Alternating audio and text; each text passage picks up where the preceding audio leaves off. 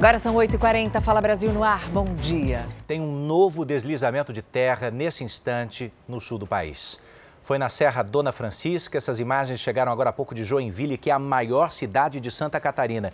Não há registro até agora de vítimas. Esse local era justamente uma rota alternativa para desviar daquele outro bloqueio causado por deslizamentos de terra, sobre o qual a gente já vai falar nessa edição do Fala Brasil.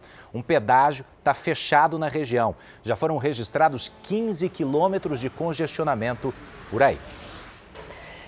E a cada hora que passa, diminuem as chances de encontrar sobreviventes no deslizamento de terra na BR-376, no Paraná. As equipes de busca já confirmaram a morte de duas pessoas. Pelo alto, dá para se ter uma noção do tanto de terra que desmoronou. Alguns veículos ficaram debaixo desse monte de lama. O restante dos carros e caminhões foram arrastados pelo barranco e só pararam na margem do rio que passa ao lado da rodovia. Tem um bitrem de 30 metros que levou tudo para baixo, está enroscado lá. Segundo informação aqui, nós sabemos que o motorista está dentro do bitrem. Ele está lá, só agora não sabe se o motorista está vivo ou está morto, mas está no bitrem. Tem três carretas dentro do rio São João, uma carregada com bobina e a outra de câmera fria. Está enroscado, só não foi levado embora pela enxurrada, porque está enroscado no mar. Os trabalhos foram interrompidos durante a madrugada dessa quarta-feira. As equipes correm contra o tempo para resgatar sobreviventes em Guaratuba, no Paraná, na rodovia BR-376, no quilômetro 669. Além disso, há o risco de novos desmoronamentos, até porque a chuva não dá trégua. Em situação iminente instabilidade, a qualquer momento pode acontecer novas, novos deslizamentos. Até fomos surpreendidos durante a nossa visita, teve um novo escorregamento nosso durante a nossa visita. Né? Ainda não se sabe quantas pessoas estão desaparecidas. Seis sobreviventes foram resgatados e duas mortes confirmadas. Uma delas é a do caminhoneiro José Maria Pires, de 60 anos. Era ele que dirigia esse caminhão que ficou pendurado. Esta cena vai ficar gravada na mente dos motoristas que conseguiram escapar. Tem umas quatro carretas lá para baixo do buraco. Trancou tudo aqui, só por Deus que não pegou comigo. Jesus do céu, que coisa mais feia. Tem gente morta, tem gente morta lá para baixo do buraco. Muita gente ainda enfrenta longas filas para poder chegar ao destino final. Eu estava o quê? Um quilômetro do acidente, aí desinterditou lá e nós voltou para cima e não achava lugar para parar. Ô, amigão, quanto tempo mais ou menos para liberar a serra? Mais ou menos cinco dias. Valeu, obrigado, hein? O acidente também afetou quem está longe de Guaratuba. Na rodoviária de Curitiba, passageiros que dependem de ônibus para ir para Joinville esperam mais de 24 horas para conseguir transporte. Eu tô 24 horas sem banho, sem escovar o dente na rua. As equipes responsáveis trabalham para liberar parte da pista até amanhã, mas o local terá que passar por obras para que outras tragédias não aconteçam.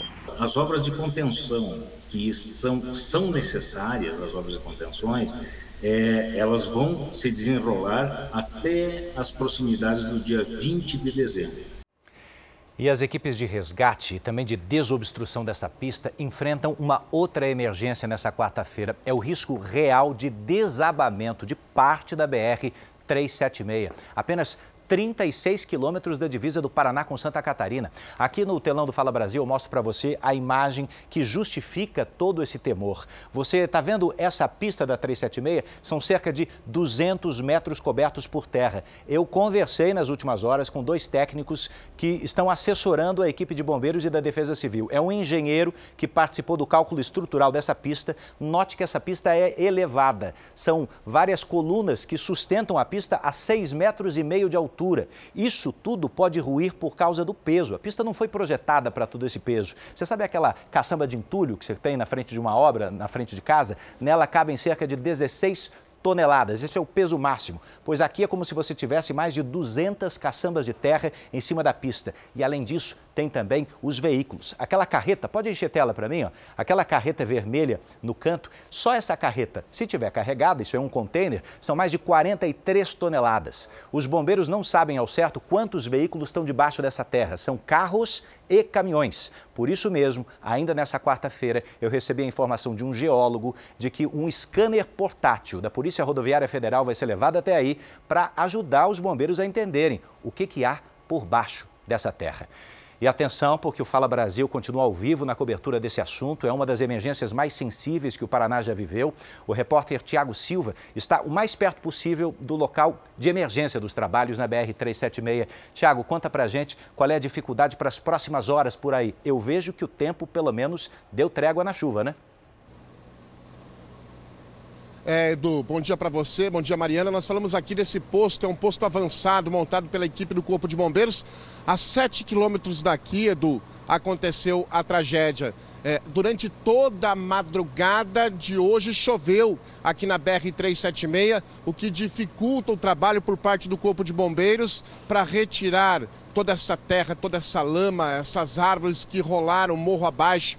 A informação da Secretaria de Segurança Pública do Paraná no dia de hoje é que foram encontrados entre os escombros até agora pelo menos 15 veículos, 15 automóveis, 15 carros e seis caminhões. As vítimas foram resgatadas ainda ontem, seis vítimas. Durante a madrugada, nenhuma vítima foi encontrada por aqui e, infelizmente, duas pessoas acabaram morrendo nessa tragédia. Ainda no dia de hoje, pelo menos duas pessoas vieram a este posto avançado aqui na BR-376 à procura de parentes desaparecidos. Um GPS de um caminhão acabou indicando que o veículo está entre os escombros e que o parente ainda não foi encontrado. O trabalho continua por aqui na tentativa de encontrar sobreviventes, mas o Corpo de Bombeiros já acha difícil, inclusive, essa possibilidade. Edu, Mariana.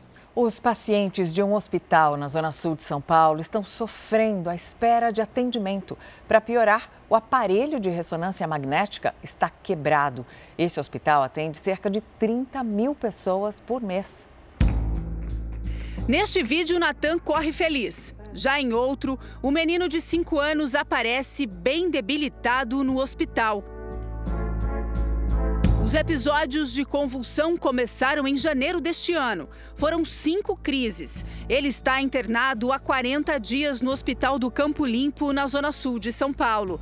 A mãe ainda não recebeu o diagnóstico preciso do problema do filho. A máquina daqui de ressonância está quebrada. Infelizmente, não tem como fazer.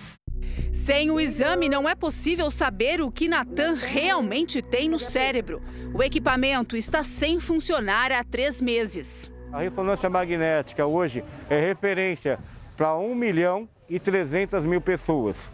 Porque esse hospital nosso aqui é o único hospital da região, tanto do distrito de todo o Campo Limpo, quanto todo o distrito de Emboimirim, é a única referência de atendimento. Natan aguarda uma vaga em outro hospital para fazer o exame. Sabrina também está à espera. Ela teve um AVC durante o parto e anualmente precisa fazer ressonância magnética com sedação. Eu estou esperando há mais de um ano para fazer uma ressonância e estou aqui na fila no aguardo, né? Infelizmente, esperando esse tempo todo.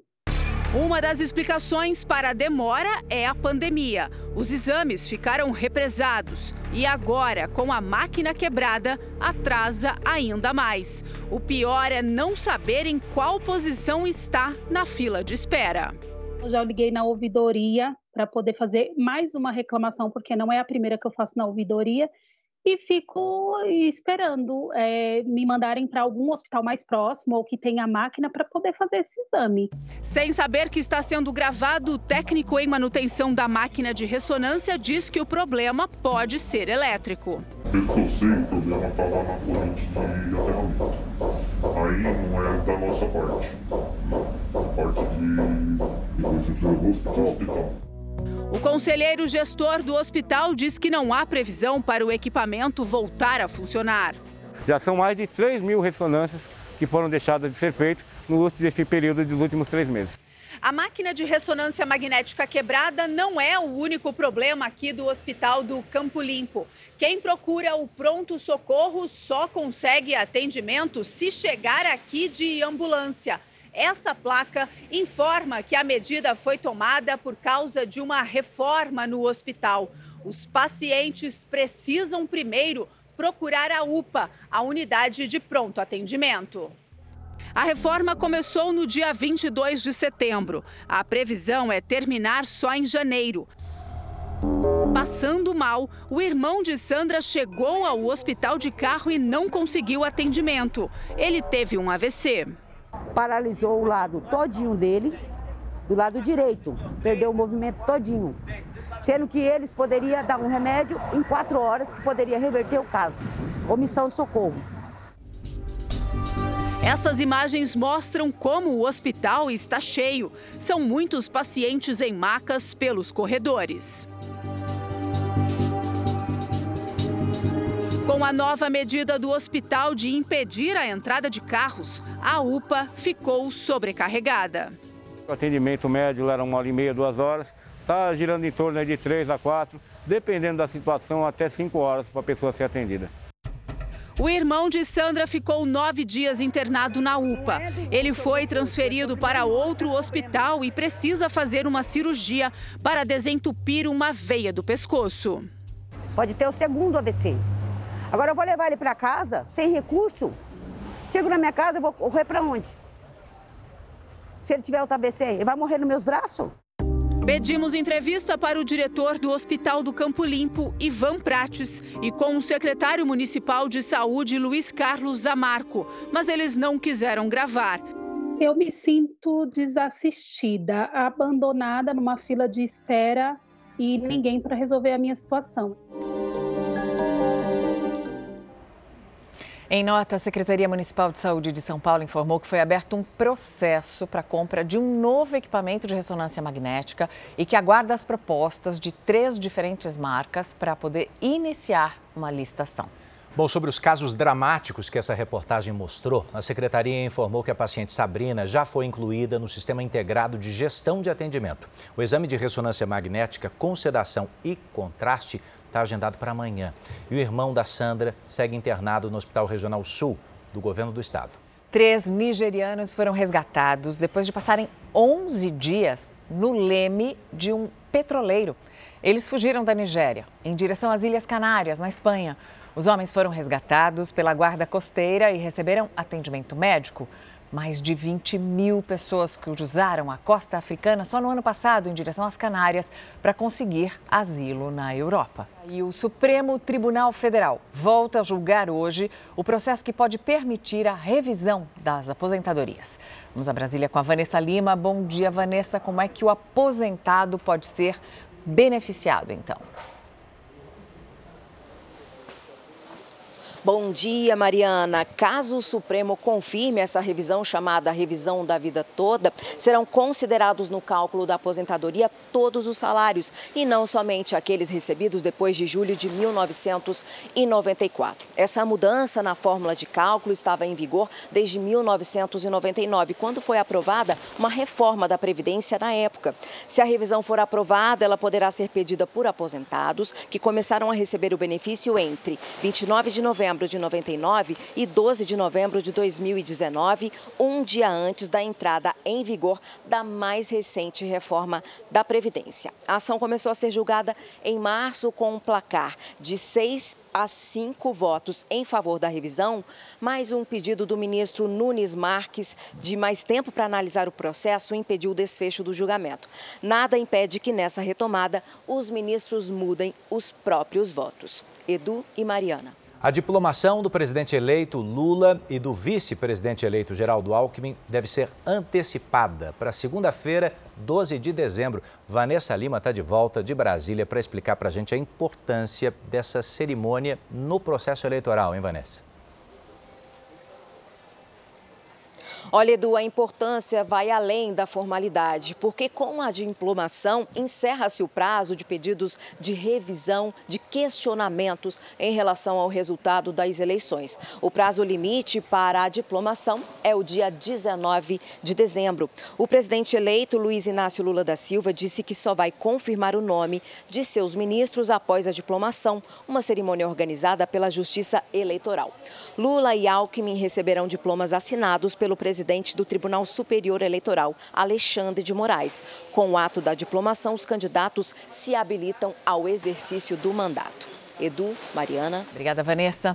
A gente volta agora a falar da chuva que castigou várias regiões do país. O repórter Gabriel Cavalini está ao vivo em Viana, no Espírito Santo. Daqui a pouco ele vem com a gente, porque no Espírito Santo também, Edu, rompeu uma, um pedaço da BR na altura da cidade de Linhares. Também houve um deslizamento de terra e também houve a passagem de um rio embaixo de uma rodovia, fez com que ela despencasse. E você vê aí as ruas da cidade, é, das cidades ali na região em Espírito Santo, próximo à capital Vitória, inclusive na região metropolitana. Várias ruas alagadas, muitos bairros afetados, tem milhares de desabrigados. A gente volta a qualquer momento ao vivo com Gabriel Linhares para ele dar as informações sobre o Espírito Santo e a situação no estado por causa da chuva. Ontem foram duas crateras, hoje é ainda muito mais água e transtornos. Policiais na rua neste momento em dois estados para combater fraudes em cartões de crédito.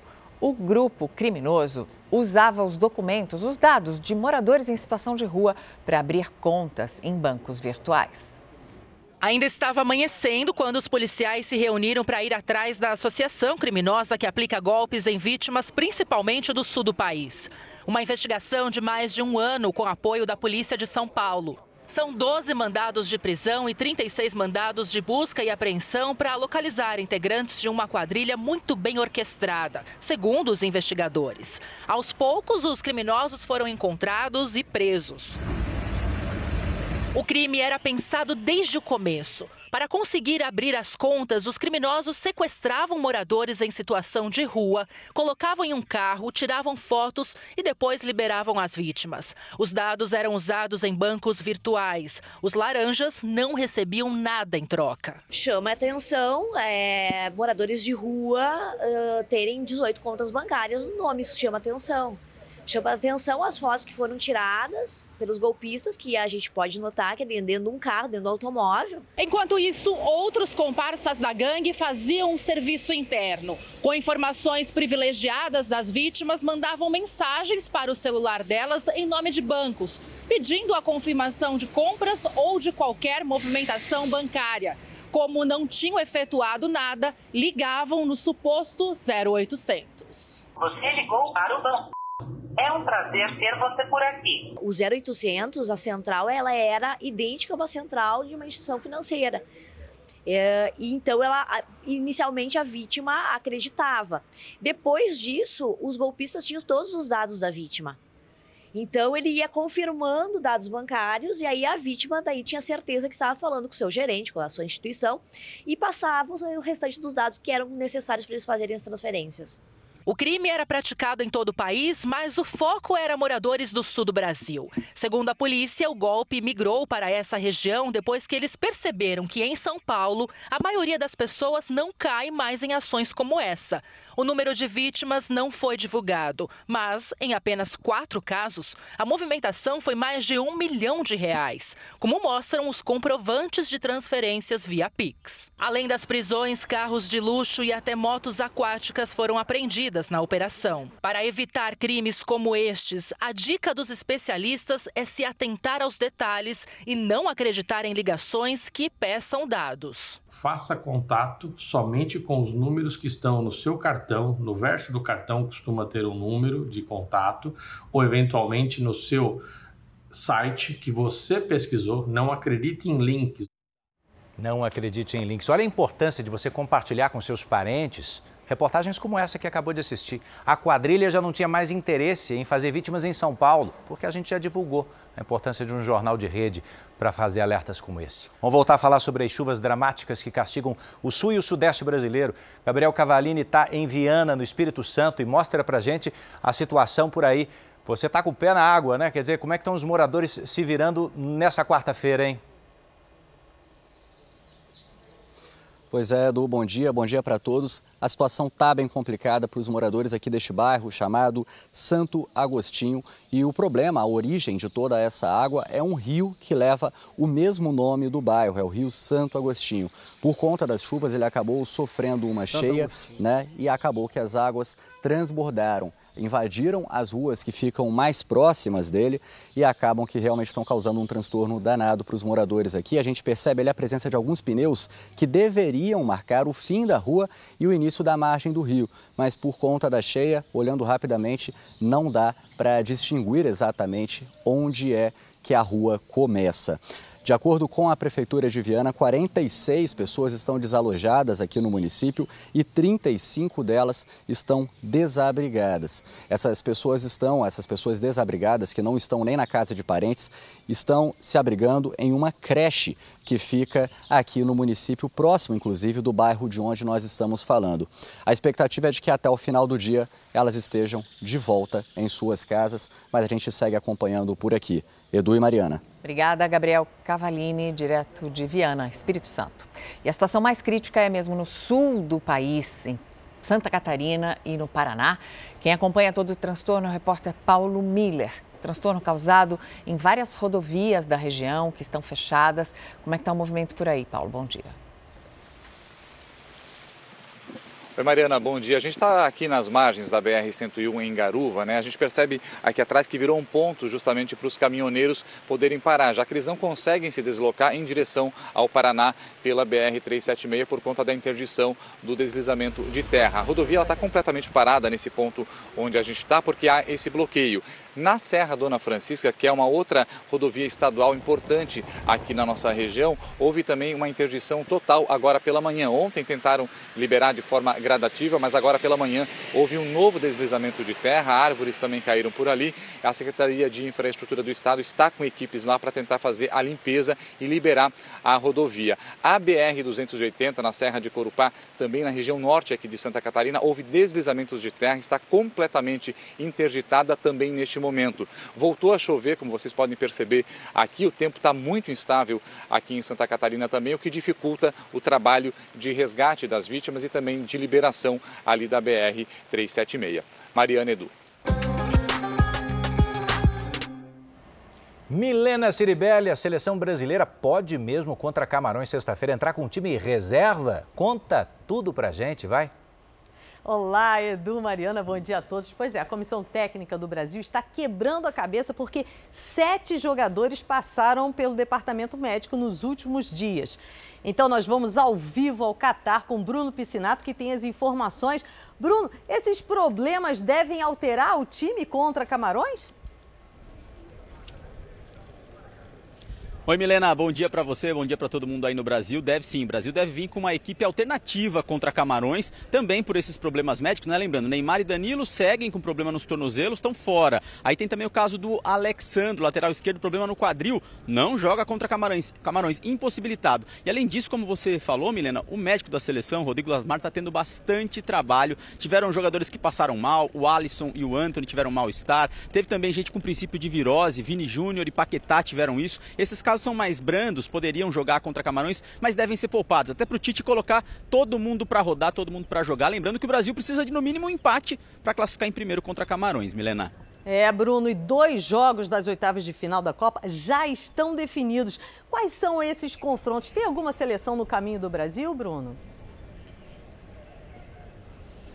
Vamos lá, temos sim Holanda e Estados Unidos, né? Tá decidido. E esses poderia ser, poderiam ser adversários do Brasil numa semifinal, lá longe, né? Além disso, tem também Inglaterra e Senegal. Hoje nós teremos novas definições. Eu tô aqui atrás desse estádio bonito, vai ter França e Tunísia. A França está classificada, resta saber se primeiro e segundo. Tem também hoje o caso da Argentina. Os nossos irmãos jogam a vida na Copa, precisam vencer para não depender de ninguém e seguir na Copa do Mundo. E aí depois também tem outras definições. O adversário direto do Brasil nas oitavas deve sair do confronto de Uruguai e Gana, mas a gente vai trazendo sempre os detalhes por aqui. Treino da seleção hoje fechado, tá, Milena? E Alex Teles e Fabinho vão dar entrevista coletiva logo mais aqui em Doha, por volta de 11 horas da manhã, aí no Brasil. Milena?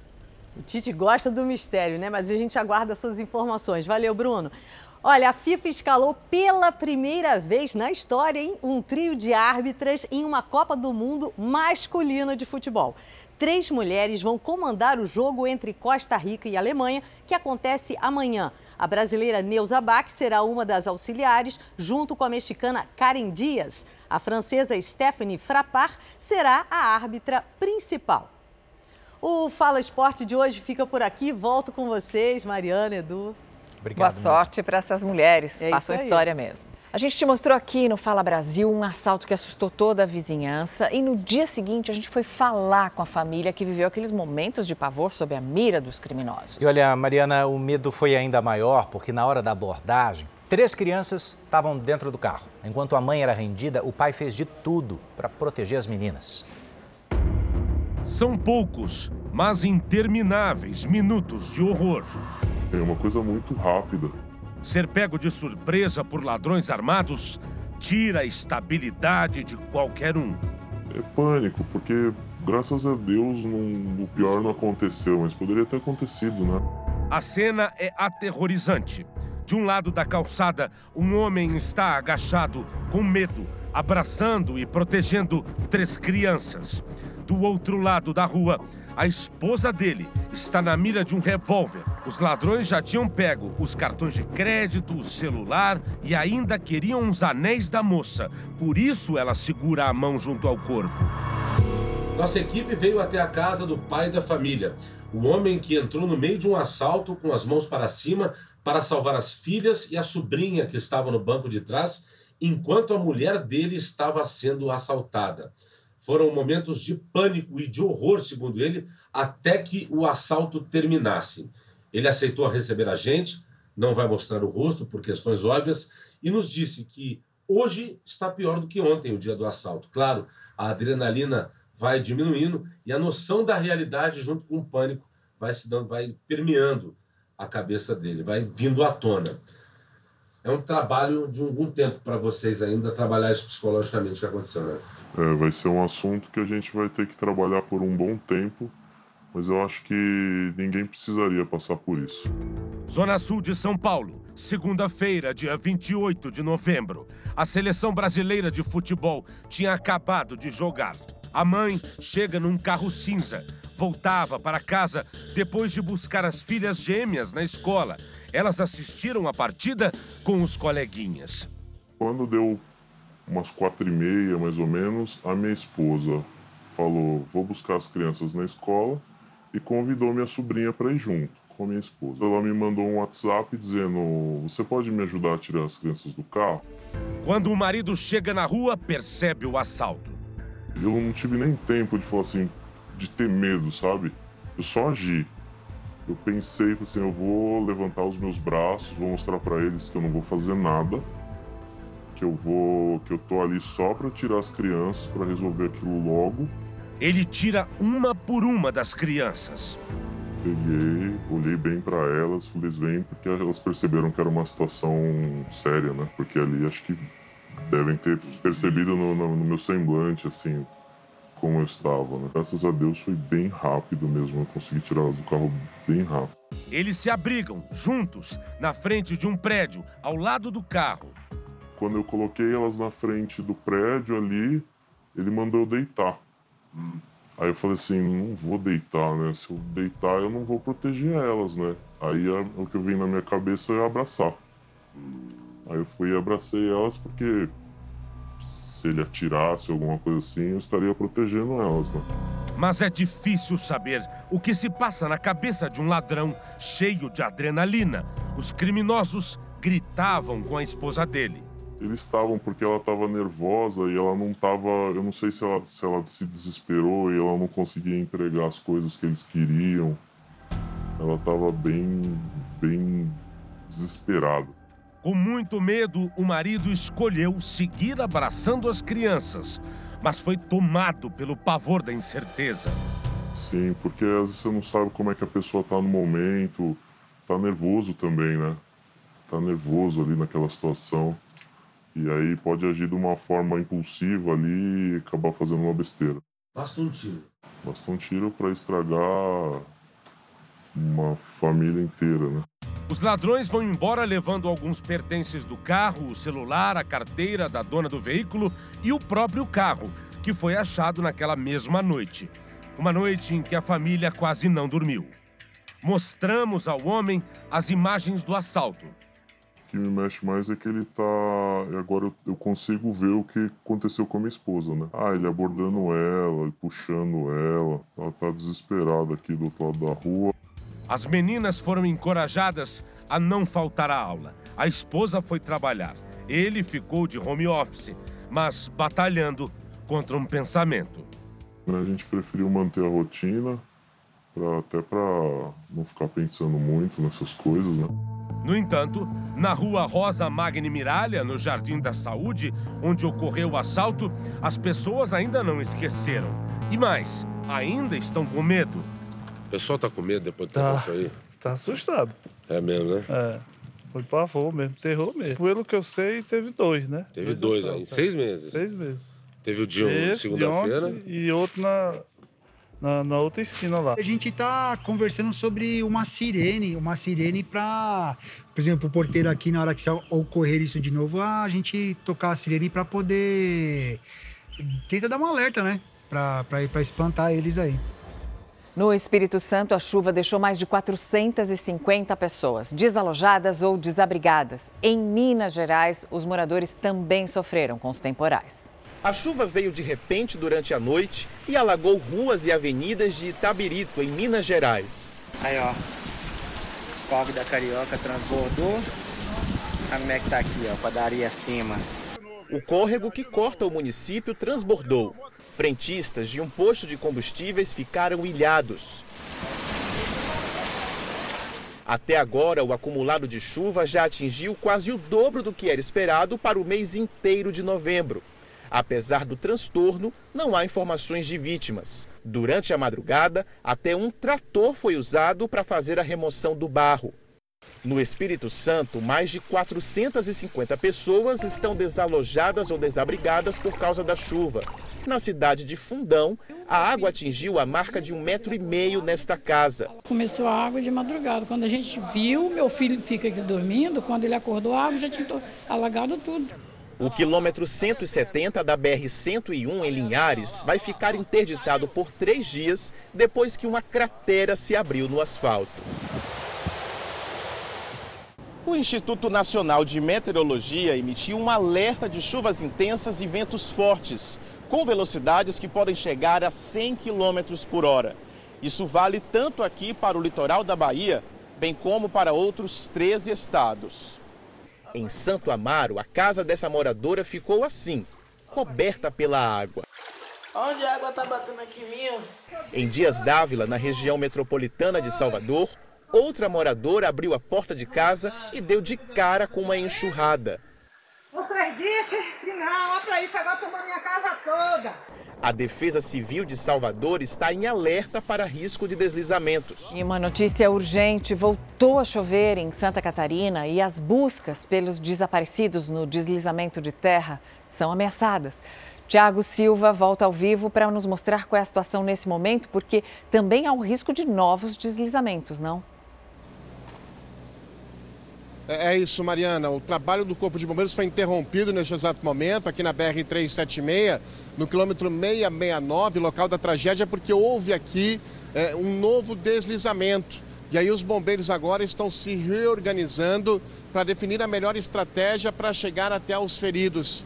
Até amanhã desta quarta-feira foram resgatados aqui pelo menos seis sobreviventes e infelizmente duas pessoas acabaram morrendo. Geólogos que estavam analisando todo o terreno acabaram observando um outro problema aqui por conta da montanha que cedeu, que deslizou em cima da pista.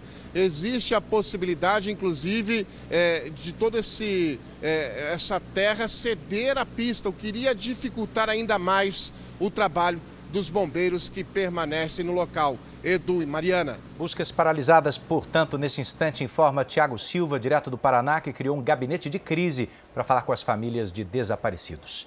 E olha aqui em Sergipe, uma pista também cedeu por causa da chuva. Dá uma olhada nessas imagens. Isso é o que é possível ver do helicóptero. Tá vendo a pista no meio ali, ó? Os veículos que estavam passando na hora caíram num buraco que se abriu e foram levados pela correnteza.